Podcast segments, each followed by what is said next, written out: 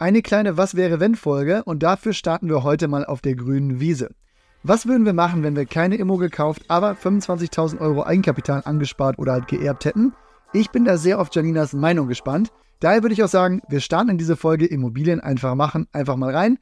Mein Name ist Oliver und jetzt heißt es Abfahrt zum ersten Immo-Investment.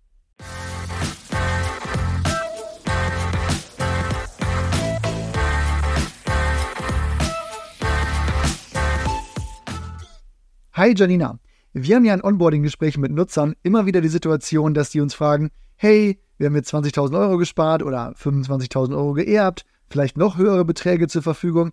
Was mache ich denn damit jetzt am besten? Jetzt hat man ehrlicherweise ja verschiedene Möglichkeiten. Ich kann das auf mein Sparbuch packen. Ich kann es in ETFs oder Aktien stecken.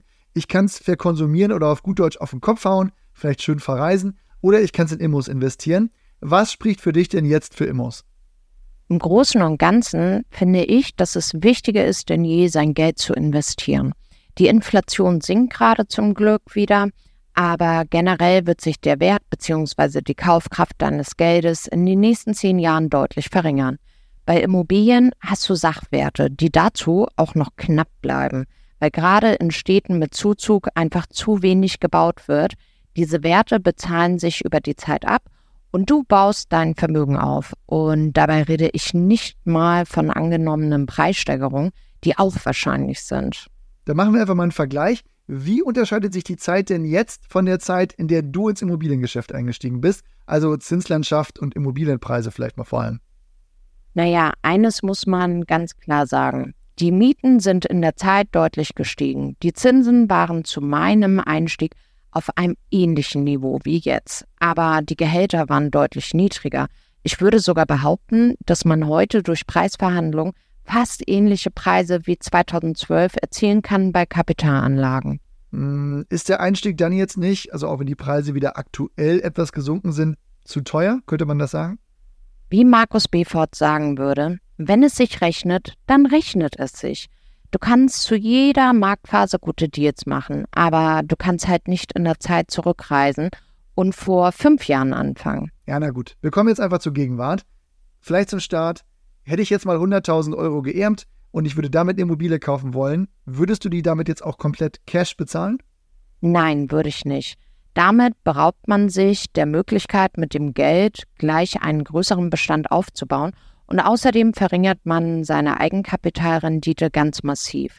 Da nutzt du nicht den Leverage-Effekt und kannst auch steuerlich viel weniger Gestaltungsspielraum nutzen. Du solltest dein Geld gehebelt für dich arbeiten lassen. Ja, ganz ehrlich, das darfst du jetzt bitte mal erklären und auch bitte mit einem Beispiel, was ich verstehe. Okay, dann machen wir es etwas vereinfacht. Nehmen wir mal an, dass du eine Immo für 100.000 Euro kaufen willst und damit 5.000 Euro Kaltmiete erzielst. Du bezahlst es Cash, dann ist deine Eigenkapitalrendite 5%. So, jetzt finanzierst du das Ganze und deckst die Nebenkosten durch Eigenkapital. Dann steckst du circa 10.000 Euro Eigenkapital rein, erzielst weiterhin 5.000 Euro Kaltmiete und zahlst 4% Zinsen, also 4.000 Euro.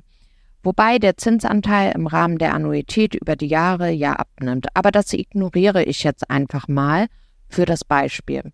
Da bleiben 1000 Euro über und das sind auf deine 10.000 Euro Eigenkapital schon 10 Prozent. Das bietet dir jetzt kein Sparbuch und das konstant über ETFs zu erzielen, das wäre ja schon eine Herausforderung. Vor allem könntest du in dem Beispiel ja ETFs für 10.000 Euro kaufen.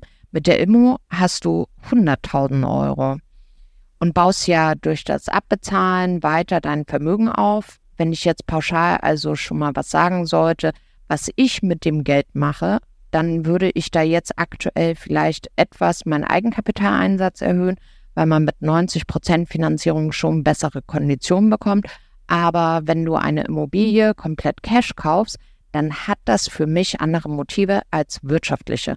Das macht für mich weiterhin keinen Sinn. Alles klar, nehme ich jetzt so mit.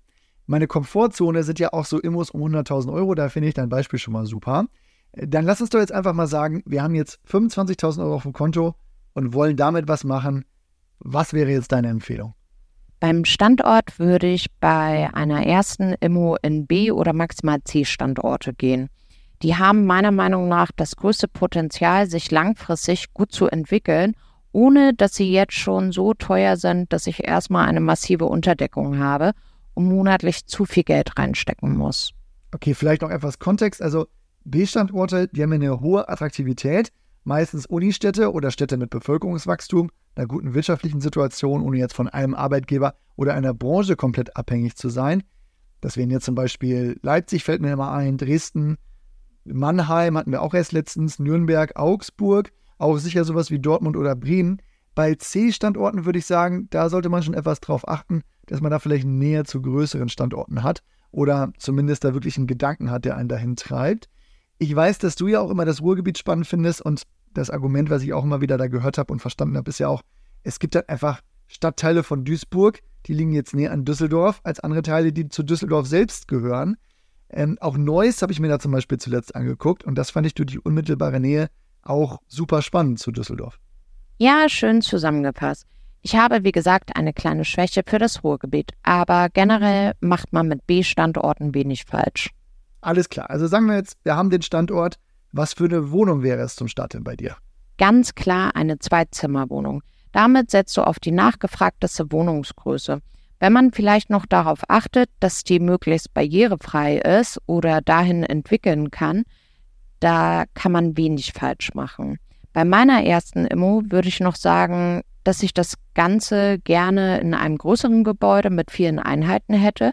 Das ist jetzt kein Must-Have, aber das hat schon für mich ein paar Vorteile.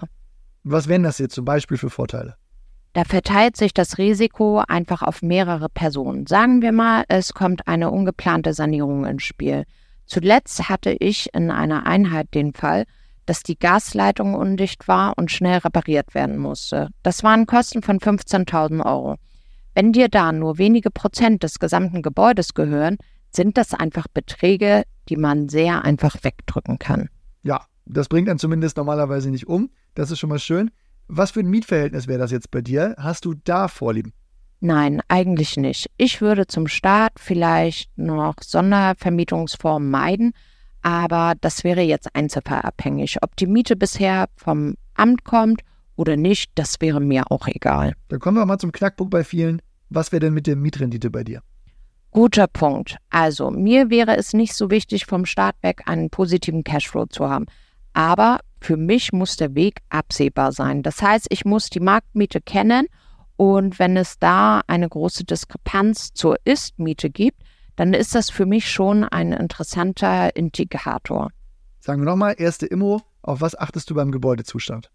Schlechtere Energieeffizienz als Klasse D würde ich aktuell meiden. Da müsste mir der Verkäufer schon einen extremst interessanten Deal anbieten. Dann schlagen wir jetzt den Bogen mal zur Finanzierung. Also 25.000 Euro haben wir angespart. Gehen wir hier jetzt also all in? Wäre nicht meine Empfehlung. Ich würde tatsächlich im Bereich 100.000 Euro bis 140.000 Euro schauen und da die Nebenkosten tragen und aktuell auch bis zu 10% des Kaufpreises reinstecken. Den Rest würde ich einmal als Rücklage behalten und dann auch weiter ansparen. Das wäre wirklich mein Ziel, jedes Jahr eine Immo und ein konstanter Aufbau für die Altersvorsorge. Also jedes Jahr eine, so bist du ja jetzt nicht vorgegangen, oder? Nein, das hat sich bei mir dann irgendwann deutlich schneller gedreht, aber die Einsätze waren auch höher. Es gibt ja 100 verschiedene Möglichkeiten. Da fangen Leute mit Fix und Flip an und verbessern so laufend das Eigenkapital, um dadurch dann die nächstgrößere Einheit zu kaufen. Andere gehen dann doch in Richtung Mehrfamilienhaus und versuchen ein größeres Draht zu drehen. Aber wir wollten ja das alles erstmal aus der Anfängerbrille betrachten. Jetzt sagt sich das immer so leicht, ne? 25.000 Euro hier, 10.000 Euro da. Das ist ja auch einfach viel Geld. Geht es auch mit weniger? Ja klar, das geht. Es sind dann entweder kleinere bzw. günstigere Einheiten und ein höherer Finanzierungsgrad. Aber das klappt dann nur, wenn du sehr geringe Einstandspreise oder auch wirklich ein gutes Einkommen hast. Und ich würde immer empfehlen, dass man Rücklagen hat oder weiter aufbaut. Wenn wir jetzt als Anfänger mal darüber sprechen oder uns in die Lage zumindest versetzen, dann kommt ja immer wieder die Frage, wie viel Aufwand ist das jetzt im laufenden Betrieb? Wenig bis sehr viel. Du hast eine Verwaltung, wenn du willst, hast du auch eine Sondereigentumsverwaltung. Und wenn man sich die Sondereigentumsverwaltung sparen will, dann gibt es auch Online-Tools, wenn man das vereinfachen möchte. Oder halt die klassische Excel-Liste. Und das wirklich Schöne, mit jeder weiteren Einheit wird der Prozess für dich klarer. Du musst ein paar Fehler vermeiden, aber dafür machen wir ja diesen Podcast und andere Formate. Ein Punkt, der mir da noch einfällt und den wir, glaube ich, mal im nächsten Gespräch klären, ist dieses Thema alleine oder zu zweit kaufen. Das wird sich da vielleicht auch mal anbieten. Aber vielleicht jetzt an dieser Stelle erstmal, wer lieber direkt sprechen und Fragen loswerden möchte dazu, der findet hier auch einen Link in den Shownotes, wo er einfach mal einen Termin mit uns vereinbaren kann. Danke dir jetzt aber erstmal für deine Zeit, Janina. Ich fasse das jetzt mal in den Urbio Takeaways zusammen. Du hast keine Erfahrung, aber etwas Eigenkapital auf dem Konto. Dann könnten Immos ein spannender Start sein und so würde Janina es machen. Also erstmal in eine B-Lage gehen, um einen guten Einstiegspreis zu bekommen und ein gutes Entwicklungspotenzial zu haben. Am Anfang nicht so viel Wert auf die Ist-Rendite legen, aber genau ansehen, welches Steigerungspotenzial es für die Rendite bei der Miete auch gibt. Du brauchst keinen positiven Cashflow von Tag 1 an, aber das ist am Ende dein Ziel, mit einer guten Immo das auch zu erreichen. Wenn du einen positiven Nettoertrag hast, dann deckt dein Mieter oder deine Mieterin auch schon deinen kompletten Zins ab und zahlt auch einen Teil deiner Tilgung. Generell empfiehlt sich aber nicht, sein ganzes Geld in eine Immo zu stecken, sondern auch einen Notgroschen zu behalten und die Möglichkeit zu nutzen, einen hohen Anteil von der Bank finanzieren zu lassen. Fremdkapital, das ist der Hebel für eine gute Eigenkapitalrendite und für deinen Vermögensaufbau. Wenn du Fragen oder Redebedarf hast, dann melde dich gerne bei mir oder Janina. Einen Link packe ich dir hier einfach in die Show Notes. Das war's aber für heute. Wir hören uns bald wieder. Mach's gut, bis bald. Ciao.